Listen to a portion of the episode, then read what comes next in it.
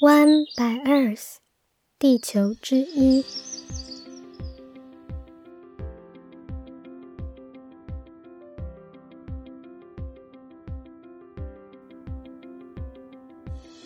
Hello，大家好，我是与大自然稳定交往中的小一。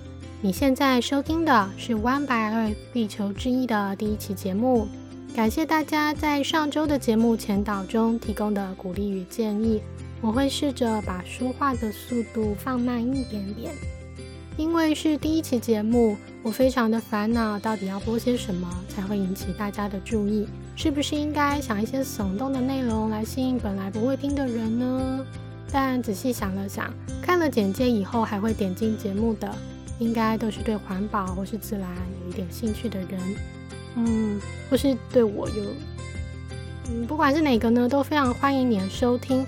或是分享这个节目。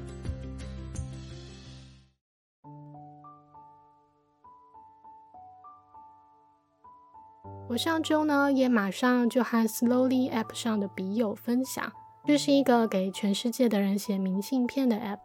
我说呢，我正在做一个 Podcast 节目哦，是关于环境和自然的。结果对方回信给我说：“哦，老实说，对环保或永续的议题。”我逐渐改变了想法，太多的科学证据指向这事的无力。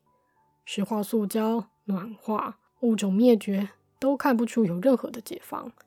理性上，我已不抱希望。呵呵呵，并且他在信末告诉我，请说服我相信人类做得到永续。嗯，虽然我不晓得他所说的科学证据是指哪一些。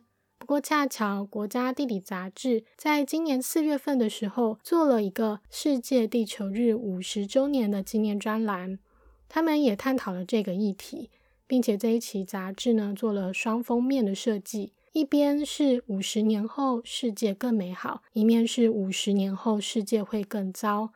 对于地球的未来，你是悲观还是乐观呢？有兴趣的朋友可以去找那期杂志来看。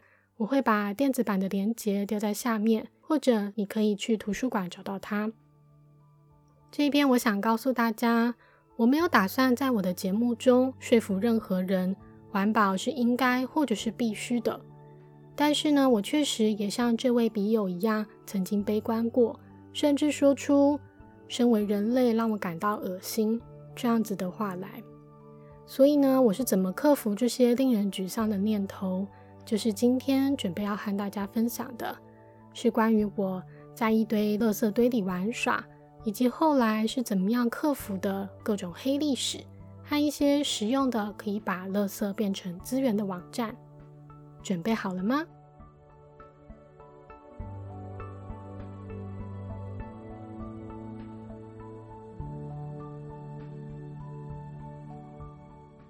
我国中的时候是一个学校加收了冷气费就应该要穿着外套开到爆的年代。我记得那个时候呢，手摇杯刚开始流行，我最喜欢的是休闲小站和大西洋的奶茶，还有本土味的绿豆沙。后来休闲小站变成了 COCO，清新福泉开始攻占全台。那大概是接近高中的时候，我几乎每天都一杯手摇杯。是人生第二胖的时期，塑胶袋和饮料杯那时候就是每天随便丢。学校里面呢，只有宣导保特瓶、铁铝罐和纸类的回收概念。虽然那个时候已经有很多环保的前辈在反核四、反六轻，但是呢，学生时代的时候，我身边几乎都没有人在谈论关于嗯这类的事情。在当时。马英九是光环闪耀的台北市长，可能年轻人像是我都还算蛮喜欢他的。那时候班上还有他的粉丝。有一次呢，我传纸条夸那位粉丝同学新买的包包很好看，他说：“对啊，这是 Converse 的。”我问他那是什么，因为当时我的消费水平呢是一件一两百元的衣服。百货公司里面的有的品牌，我一个都不认识。被同学夸奖穿平货像是有牌子的衣服的时候，我还会洋洋得意的，觉得挂牌的衣服呢，都是因为广告做得好，所以就贵。我就维持这种无知的状况，一直到大学念工业产品设计系的时候呢，才算是稍微了解到什么叫做产品的品质。不过消费习惯也几乎都没有什么改变，东西便宜好看就行，也不是很在乎耐用的程度。后来上了大学了以后啊，我读的这个工业产品设计系是一个传闻中相当爆肝的科系。应该说，大家为了省点钱，都自己制作模型，是非常相当耗力费时的一个过程。大一的时候呢，我曾经最高纪录是三天没有睡觉，然后也没有洗澡，都没有回宿舍，除了吃饭了以外，都在工作室做模型、赶拼图。那个时候，班上有一个比较要好的同学，他也喜欢喝手摇杯，但是有一次和他去买饮料的时候。我看见他向店员递出了塑胶袋，说：“请用这个帮我装。”然后我就说：“哇，你好环保哦！”他就冷冷的说：“哦，对啊。”可是，在那个时候，虽然我看见他这么做，却完全没有意识到自己也可以这么做。可能是觉得其实就是好像觉得没什么必要这样子。后来大二的时候，我们也是就是做同一张桌子。然后我常常在桌上呢，会看到他吃完，然后或是喝完没有丢的垃圾，我每次都直接拿去垃圾桶帮他丢。但现在想想，其实其实我这样可能已经破坏了他准备要把塑胶袋留下来重复利用的计划。后来有一次平图展览要预演，那位同学去打工了，我就帮他把他的模型拿去展场放。我到场的时候呢，看到他那个他的行李箱的模型上面挂着一个像是鸡排店或是豆花店那种小小的塑胶袋，我心里面就想说，又垃圾不丢，然后我就就是把预演完了以后，就把那袋东西丢进了垃圾桶，以后把他的行李箱拿上去。结果呢，这就是我与我必须要到垃圾场的 原因，因为他晚上打工回来以后告诉我。那袋东西里面装着的是他另外一个模型，好哦，然后垃圾桶已经空了哦，而且就是那一天刚好是圣诞节，然后还下着雨，就我就一个人在学校垃圾场，从深夜一直找到了天空蒙蒙亮的时候，那个同学一开始有来，不过后来先回去赶他的模型了，这样子。然后我就这样把全校垃圾，就是在学校垃圾场里面把所有的垃圾都翻了个遍，大概花了五个小时，大干了一场这样。还好我们学校并不是很大，那些垃圾也都是刚收起来的，所以很新鲜，没有很过分的味道这样。但是就是是一个很难忘的回忆，一定没有人过过这种圣诞节吧。接下来呢，我想介绍一下那一天的乐色好朋友。他们共同的特征大概是，虽然是乐色，但是却非常非常多回收的东西在里面。而且那天是一个圣诞节，所以呢，其实有很多的礼物啊、包装纸啊、字条啊，看起来很温馨的东西。然后就觉得哦，好讽刺哦！我在这里翻乐色，就一个人度过就是翻乐色的圣诞节这样。记得还没有，就是还开始没有多久，我就看到我们公社系的垃圾。可那时候我不是丢在公社系垃圾桶，是丢在就是回回公社系的时候路上丢掉的这样。然后我就翻到了一袋有泡棉啊、保丽龙啊跟纸板的垃圾，就明显是公社系的这样。然后有两袋呢都是便当，几乎都没有很多很多没有吃完，大概有二十几个，非常非常的重，是最重的一袋垃圾。就觉得哦天啊，这可以养活多少人跟狗啊？就觉得哦，怎么这么浪费？然后还有一袋就是很多星巴克的杯子，那个时候就是这种纸杯也没有办法回收。然后很多的一袋一袋的厨余啊，还有冰冻的一整条鱼直接丢进来的，跟很多很多的面包、面团粉啊，很多的蛋汁啊，可能是食品营养系在做功课这样，但都觉得哦，他们本来都可以变成食物这样。最可惜的呢，就是那个时候我其实翻到了三双还放在鞋盒里面，非常漂亮，看起来像全新的高跟鞋，就纯色的，跟超级高。可是因为那时候就是我也没有在穿高跟鞋，然后又觉得身心俱疲，就是你知道，对，然后我就还是把它们丢回去，就是没有捡起来卖钱或干嘛的，这样。就在那之后，虽然我觉得哦好感慨哦，就是我们的乐色是这个样子，但好像也完全没有觉得自己可以做出什么改变。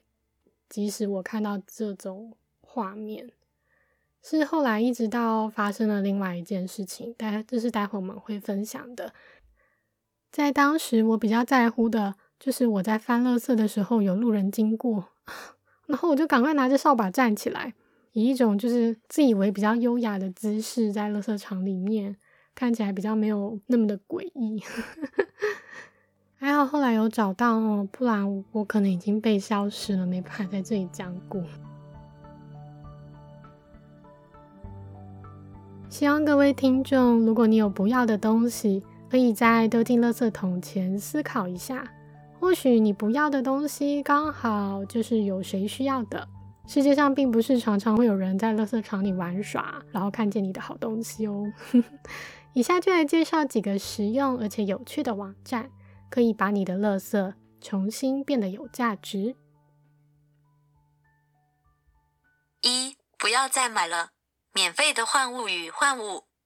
这是一个在二零一五年成立的脸书私密社团，当初呢是一个朋友邀请我加入。不过，由于它的换物不是交换的换，是幻想的幻，所以我一开始看不懂，只觉得这是什么奇怪的东西啊，然后就没有去理它。后来某天心血来潮点开，就立马邀请了很多朋友一起加入。因为这个社团呢，不只是抛出你不想要的东西，你也可以在上面要求你想要什么，而且不只是物品，你可以做技能的交换。像是有人在上面用宠物沟通换咖啡，也有人用自己缝的不卫生棉换其他的商品，还有很多像是盖奇包包啊、鞋子的交换楼，或是各种白色、红色物品的交换楼，算是一个很活跃和有趣的社团。我把链接贴在底下，请大家看看社团的介绍，有兴趣的都可以留言给我，我可以把你们拉进来。二。我们一直在丢东西，各行各业的土地友善之路。这是另外一个脸书的社团，它是公开的。这个社团呢，我更早就加入了。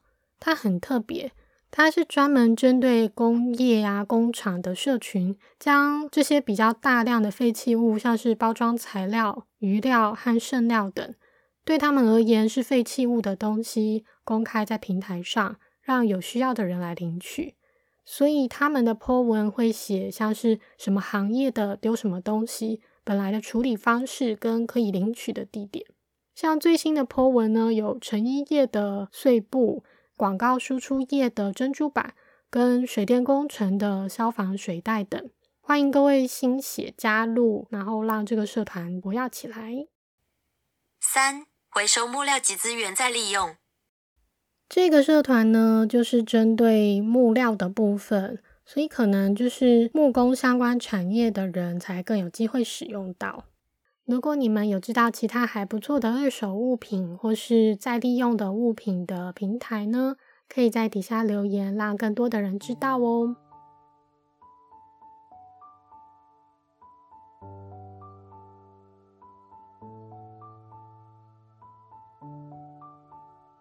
说回大学时期，当时我在和乐色玩耍完了以后呢，其实并没有什么特别的改变，只有就是继续做好纸类、保特瓶那类的回收。可能在我心里，我以为这些乐色是人类文明世界的一个部分。一直到了二零一一年，也就是九年前的时候，我看到了一个影片，那时我才改变了想法。或者说内心的感受，那个影片就是 Midway 中途岛。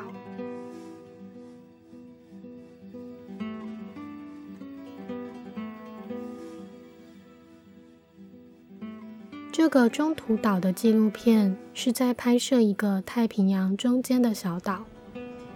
本来有一群信天翁在那边生养他们的小朋友。在那个看似与世隔绝的小岛上，因为洋流的缘故，海水中的塑胶垃圾是浮游生物的六倍，而原本应该健康长大的小信天翁，一个一个慢慢虚弱的死去。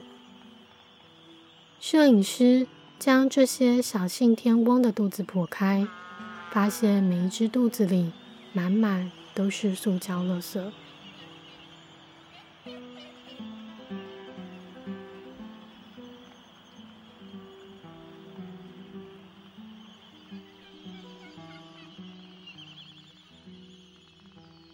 看完那短短四分钟的影片，我感到很震惊。因为我不知道，垃圾已经到达，并且充满我认为应该是不属于人类，而属于自然、属于荒野的地方。我觉得很心痛，然后义愤填膺的分享在脸书上。之前那个做行李箱的同学就在影片的底下留言说少用点塑胶袋嘛，而这一次我马上说好。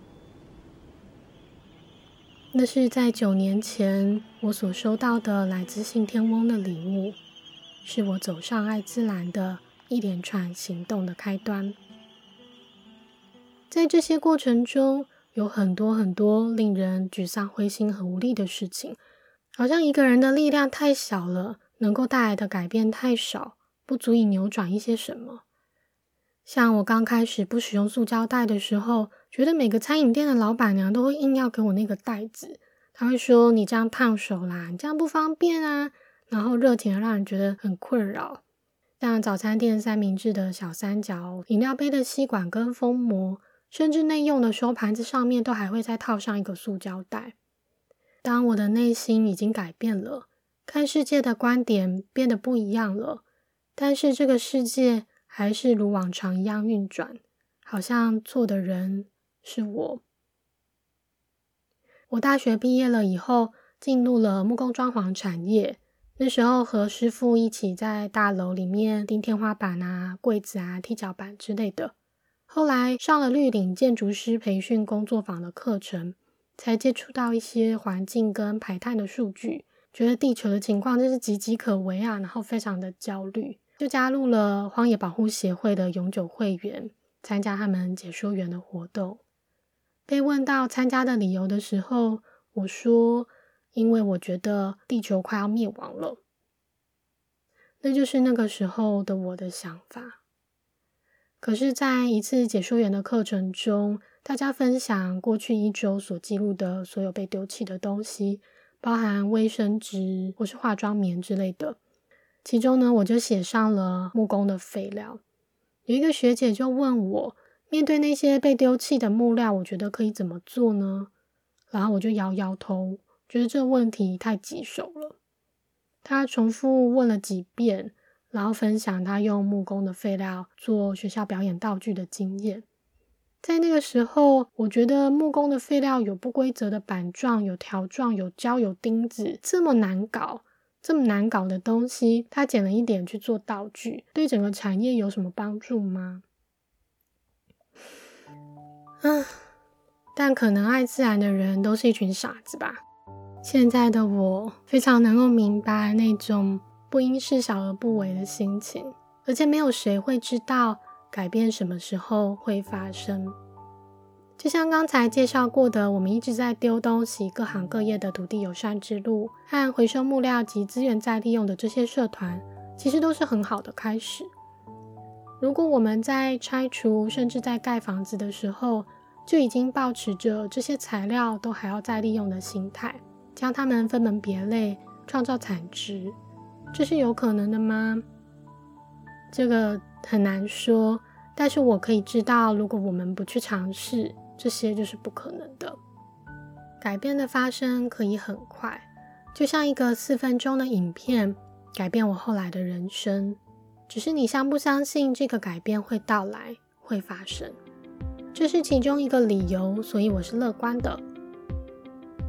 今天的节目就到这边，如果你有什么想要分享或建议的，请给我留言，收到回复就是给我最大的鼓励哦。感谢大家的收听，我们下个礼拜再见。